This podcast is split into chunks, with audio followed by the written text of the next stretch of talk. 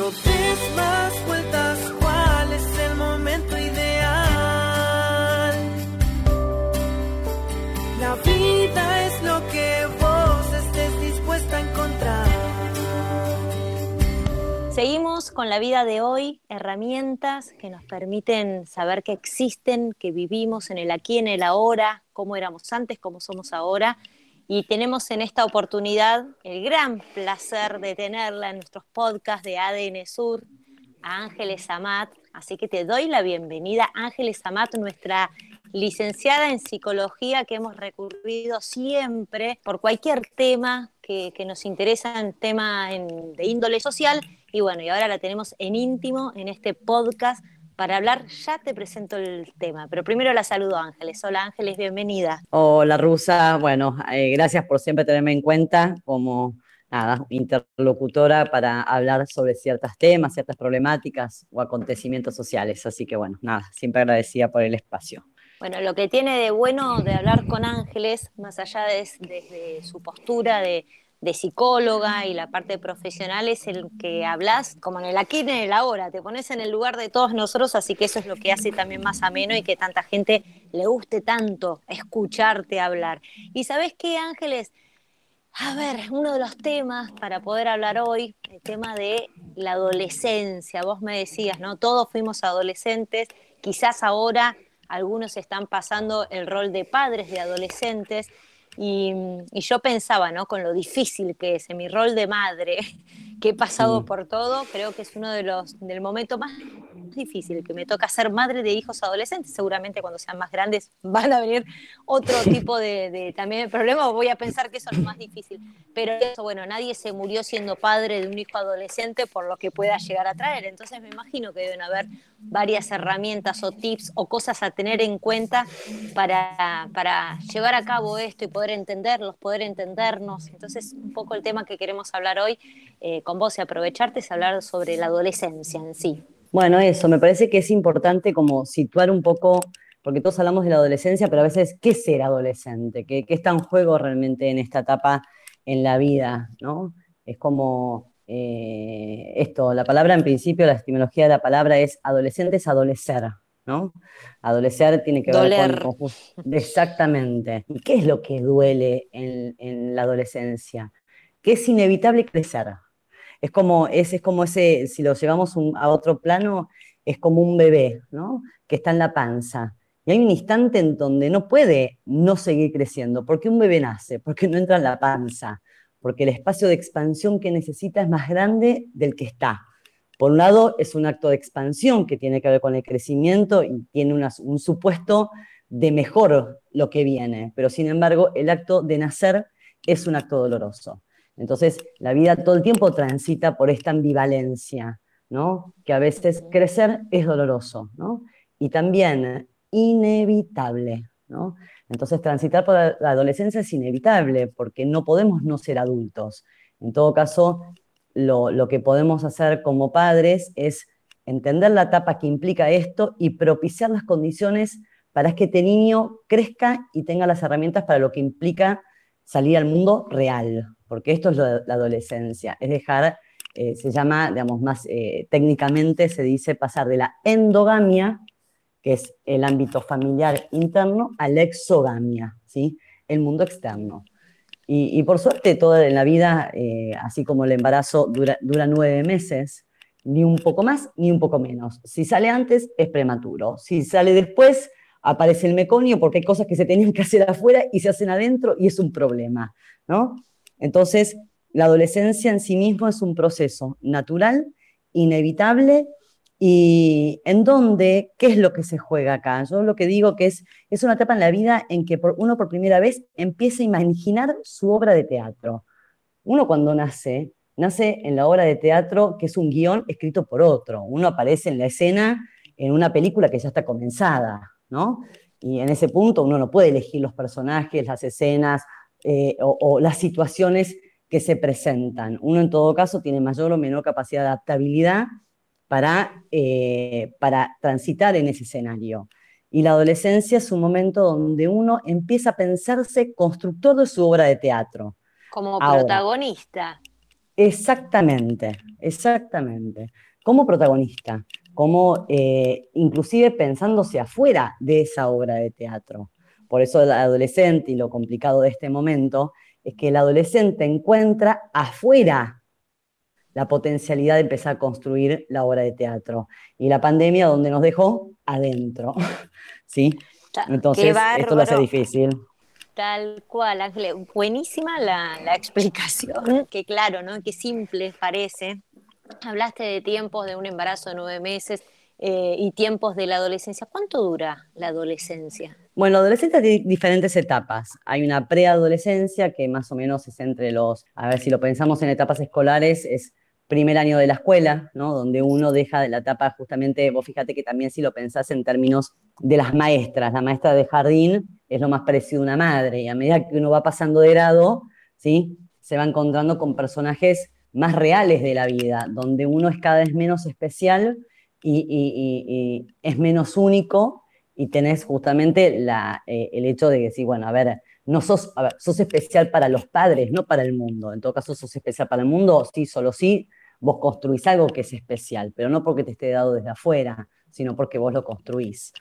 Y mm, la primera adolescencia, bueno, es un primer ensayo en donde de alguna manera eh, los chicos empiezan a jugar a ser grandes, así como el niño empieza a jugar a conocer el mundo por sus propias manos cuando es un chiquito, el adolescente empieza a evaluar qué tanto de las herramientas que los padres les dimos, ellos están preparados o no para tomar decisiones y vivirlas por ellos mismos.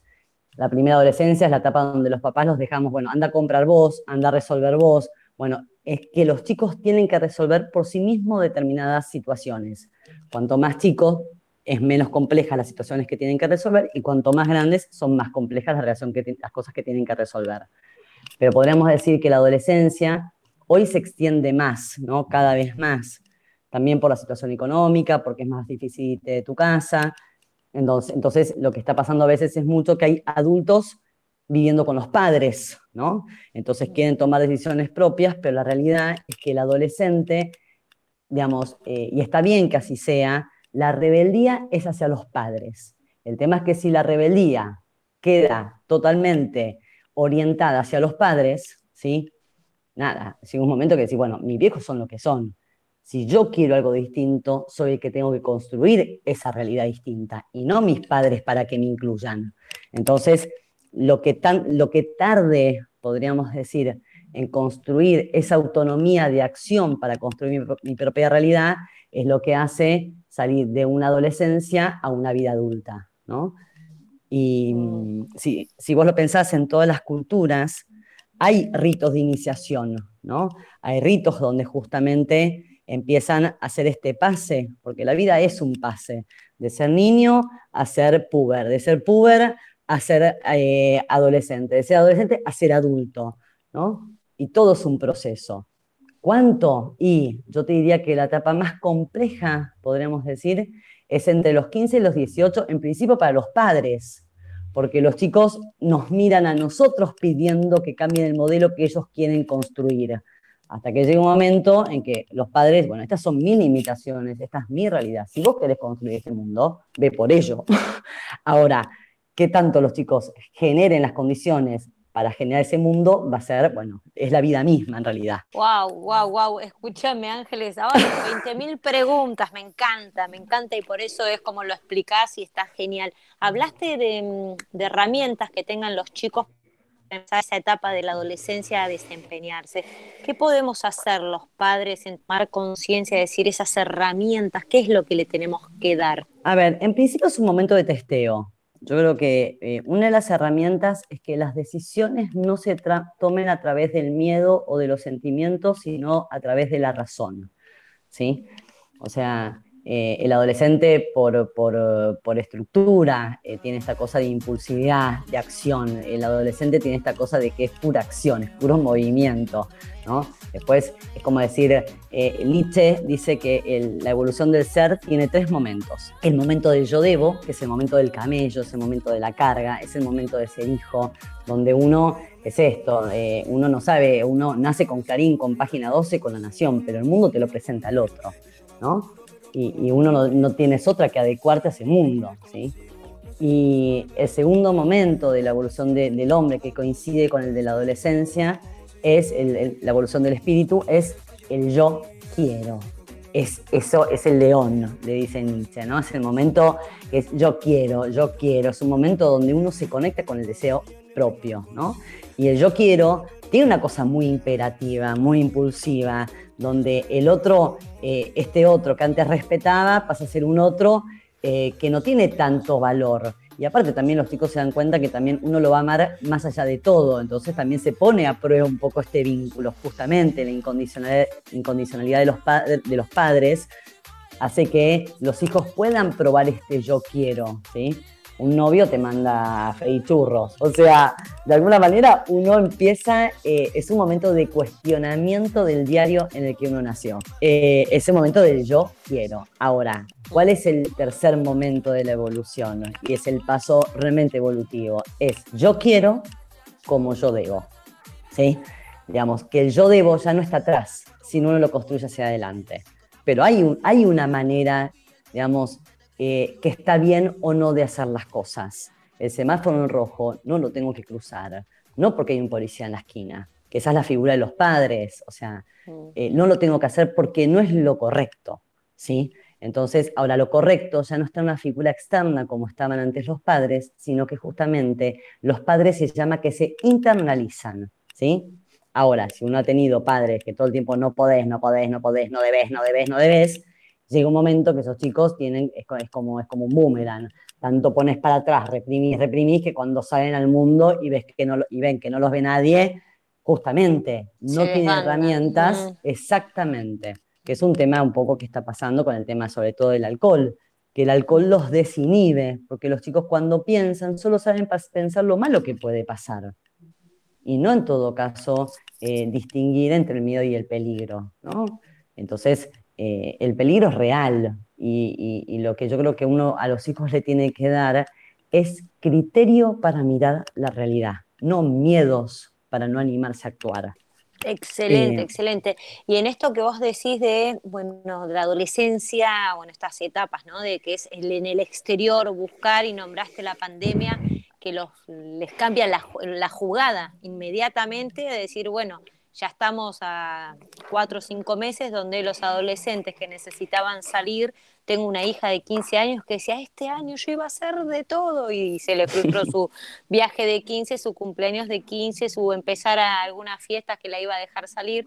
Y la verdad que es una revolución y en hechos hemos visto eh, situaciones que nos están llevando a una situación muy delicada de salud donde los adolescentes se han revolucionado y han hecho cosas que no corresponden, pero hay adultos atrás que esto lo han avalado en forma directa o indirecta. ¿Qué pasa ahí con las situaciones límites que estamos viviendo y con estos, o sea, cómo, cómo frenamos a estos adolescentes en la situación en la que estamos viviendo de decir hasta dónde aflojo y no. ¿Se entiende la pregunta? Porque todos los que somos padres de chicos adolescentes en esta pandemia estamos intentando de ver hasta dónde damos la soguita para comprenderlos, pero que no se desbanden, porque si es por ellos, no, les, no creen ni en la pandemia. Bueno, esta es una característica típica de la adolescencia que es la omnipotencia. A mí no me va a pasar. Eh, entonces, es como que eh, es una lucha de energías, ¿no? Entre la energía esto del yo quiero por el yo debo.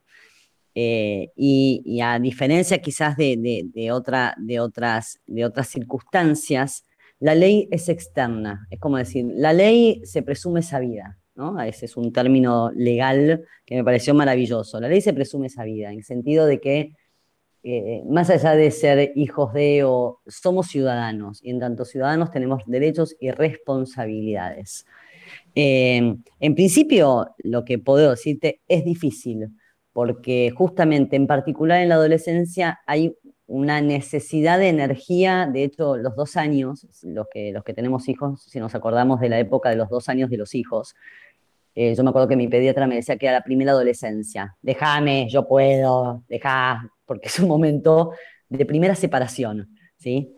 Donde de alguna manera, nada, y aparte físicamente tiene una energía muy grande. Entonces, ¿qué es lo que pasa? Los chicos están encerrados, las hormonas están por, por, la, por la cabeza, eh, necesitan moverse, necesitan socializar y esta pandemia te lleva a quedarte quieto, entonces justamente eh, a veces la depresión es el mecanismo de defensa para, para, justificar no moverse, ¿sí? Entonces, de alguna manera, y los que están en movimiento también es un problema, porque los que están en movimiento no respetan las normas y los padres eh, tienen que respetar una ley que está por encima de ellos, ¿sí? De alguna manera, esto de, el policía de la esquina del semáforo, bueno, él no es la ley, representa la ley, nosotros no somos la ley, la representamos.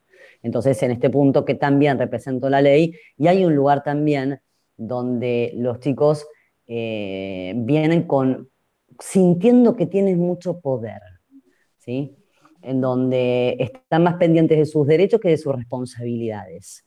Y creo que también esto es un gesto de humildad de los padres de decir, no estoy pudiendo controlar a mis hijos, y también de los hijos de darse cuenta que viven en un mundo real. Es como la pérdida de la inocencia. La realidad es que la adolescencia es una primera pérdida de inocencia. entre que yo quiero algo y lo logro, implica un proceso, un esfuerzo y una adaptación. Y, un tiempo real. Entonces, también me parece que, que seguir fogoneando esta circunstancia de, pobre los chicos, pobre los chicos, bueno, hay que adaptarse, es así. O sea, y cuando uno tiene un proyecto a largo plazo, como una vida, cinco meses en la vida de alguien, un año en la vida de, alguien, no es nada.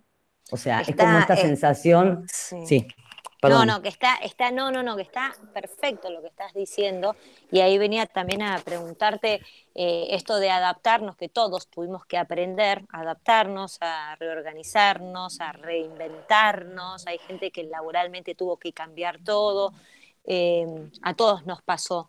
Pero vos crees, y por lo que has visto también en consultorio y en este tiempo, que a los adolescentes esta situación que, están, que estamos viviendo les puede afectar más que al resto, que les cueste más, o vamos a salir también de esta, o, cómo, lo viste, cómo palpás el tema del encierro los adolescentes y, la depresión que les pueda traer o alguna consecuencia negativa a todo lo que naturalmente tendrían que estar viviendo por su edad. Sí, a ver, ahí estoy viendo en particular en el consultorio un incremento, si querés, en la consulta de adolescentes. Primero porque hace mucho que no estaban conviviendo con sus padres. Como te digo algo, mi hija el primer mes nos miró y dijo, ah, son gente copada, nos dijo, nos quedamos todos bueno.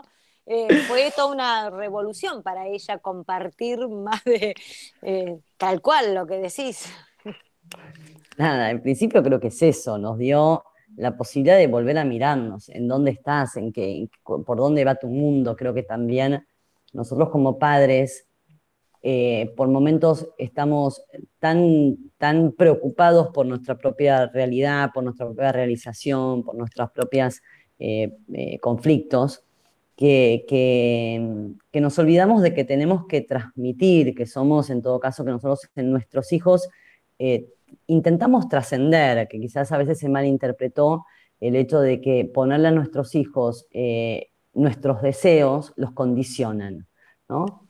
Pero un hijo es un poco una proyección a largo plazo de un padre, ¿no? Lo que no significa, una cosa es que te diga, bueno, eh, es importante que estudies porque yo no estudié y a mí esto hizo que me cueste tal o cual cosa, ¿sí?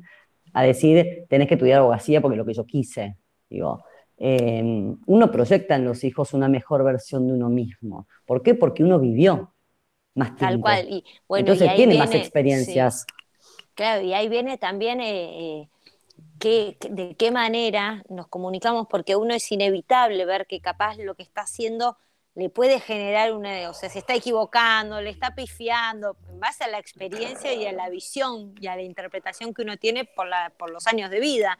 Y cómo no, no, o sea, ¿qué hacemos los padres? Nos o sea, nos queremos meter cuando le queremos decir, es al contrario, capaz es el efecto adverso y van a hacer lo que, lo, que estás diciendo que no hagan. Entonces también como padres, ¿cómo, cómo manejamos eso de, de, querer decirle la típica, te lo digo por tu bien, porque sé que lo que estás haciendo le estás pifiando, pero no, tienen que ir y hacerlo, ¿se entiende? Sí, bueno, a ver, por un lado es esto, la realidad es que, los hijos tienen que vivir sus propias experiencias. También lo que nos pasa a los padres, que cuando vemos a nuestros hijos adolescentes vemos que son chicos que son, digamos, niños que empiezan a tener autonomía de pensamiento. Y, creo que en todo caso, a veces también depende de cómo se pregunta, es como decir, eh, a ver, ¿qué sentiste? ¿Desde dónde pensaste que esto era una buena opción? Eh, por ahí es, a mí lo que me parece que es interesante en, la comunicación con los adolescentes es preguntarles sus argumentos y también cómo se pregunta. Yo a un hijo le puedo preguntar, bueno, ¿cómo es tu sexualidad? Y no creo que te conteste, es un poquito invasivo, ¿no? Eh, y porque justamente es la etapa de la intimidad, eh, más allá de la sexualidad, es la etapa donde un, un, hijo empieza a tener un mundo propio más allá de sus padres. Por eso a los padres nos angustia, porque hasta ese momento sabíamos todo de nuestros hijos y de pronto nuestros hijos empiezan a vivir experiencias más allá de nuestro mundo. Y ahora yo le puedo preguntar a un hijo cómo es tu sexualidad o le, le puedo preguntar cómo es la sexualidad de los, adolescentes en tu época. Me va a contestar sobre su sexualidad, pero no de una manera directa. Entonces, creo que también a veces a los hijos cometemos el error de juzgar su mundo en vez de escuchar. Bueno, esto en coaching sería como meterte en el mundo, para meterte en el mundo del otro tenés que conocer el mundo del otro el código del otro. En esto es como cuando, ahí es, remitirnos a nuestros padres cuando nos decían, yo sé, lo que, yo sé cómo es. Bueno, vos sabés en tu época, ¿sí? En todo caso, lo más interesante es que haya un intercambio, donde en todo caso vos sabés desde tu perspectiva adulta, él sabe de su perspectiva adolescente, desde el mundo en que vive, y bueno, en todo caso, pensemos conclusiones juntos. Yo creo que en esta época lo alucinante que se está dando, a diferencia de otras épocas, antes los problemas eran generacionales. Los problemas de los padres eran totalmente diferentes a los de los hijos y a los de los abuelos. Hoy tenemos problemas de época. Eh, ¿Qué significa esto? Que ya no está separado los problemas que tienen nuestros hijos en relación al, no sé, a, lo económico, al amor, a, a la muerte o a la vida. Todos nos estamos preguntando sobre lo mismo, aunque tengamos diferentes edades. Entonces creo que también eso permite un intercambio donde lo que vale no es la verdad, sino la perspectiva. Entonces, de ese lugar es constructivo.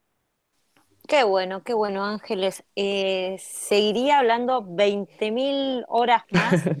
Eh, es apasionante este tema. Es apasionante, ¿no? Y bueno, le vamos a decir a la gente, me prometés que vamos a hacer más capítulos, que vamos a seguir hablando de estos temas porque eh, realmente está bueno escucharte eh, eh, con la tranquilidad con la que uno puede escuchar un podcast, ¿no? Y todo, absolutamente todo lo que dijiste hoy, eh, minuto a minuto, realmente es muy productivo y está para volver a escucharlo y cada tanto volver a escucharlo porque está bueno refrescar estas cosas y empezamos con la charla diciendo, ¿no? Todos fuimos adolescentes, así que tendríamos que volver a, a intentar de recordar cómo éramos y bueno, con esto que nos dijiste, con estas herramientas, creo que, está bueno para estar un poco más en calma y entendernos y bueno, transitar todos en el lugar que estemos eh, esa etapa. Así que excelente, Ángeles. Gracias. No, una cosa que me quedó que es para el próximo, pero solamente para poner un título, que es una, una, cosa que veo mucho, que nosotros no tuvimos solo en nuestra generación, es como nosotros, hoy tenemos una generación pendrive, nosotros nos, criamos con la casetera, con el cassette, con el Walkman. Estarás hablando de vos, pero eh, bueno, dale. no, tenés razón, perdóname, cierto que eras más joven, cierto que vos eras más joven que yo, que, que, vos ya había el CD. Eh, el tema de las redes. El tema de las redes eh, y, el nuevo vínculo entre los adolescentes eh, es un tema interesantísimo para, plantear para, la próxima, para el próximo encuentro. Me gusta. Lo dejamos entonces, queda ese título para el próximo podcast que grabemos. Dale, me encantó. Me encantó. Bueno, ella, la que están escuchando es Ángeles Amat. La pueden encontrar en redes sociales, es psicóloga, vive haciendo también talleres donde va ayudando a la sociedad con distintos temas, así que Ángeles, te agradezco muchísimo y bueno, y a ustedes por seguirnos, por seguir los podcasts. Mi nombre es Sole Chorni y este es el podcast La Vida de Hoy. Nos pueden seguir en ADN Sur, en Spotify, también en Google. Siempre ahí vas a encontrar todos los capítulos y todos estos temas que hablamos, que nos interesa del aquí y del ahora. Gracias. Hoy es el momento ideal.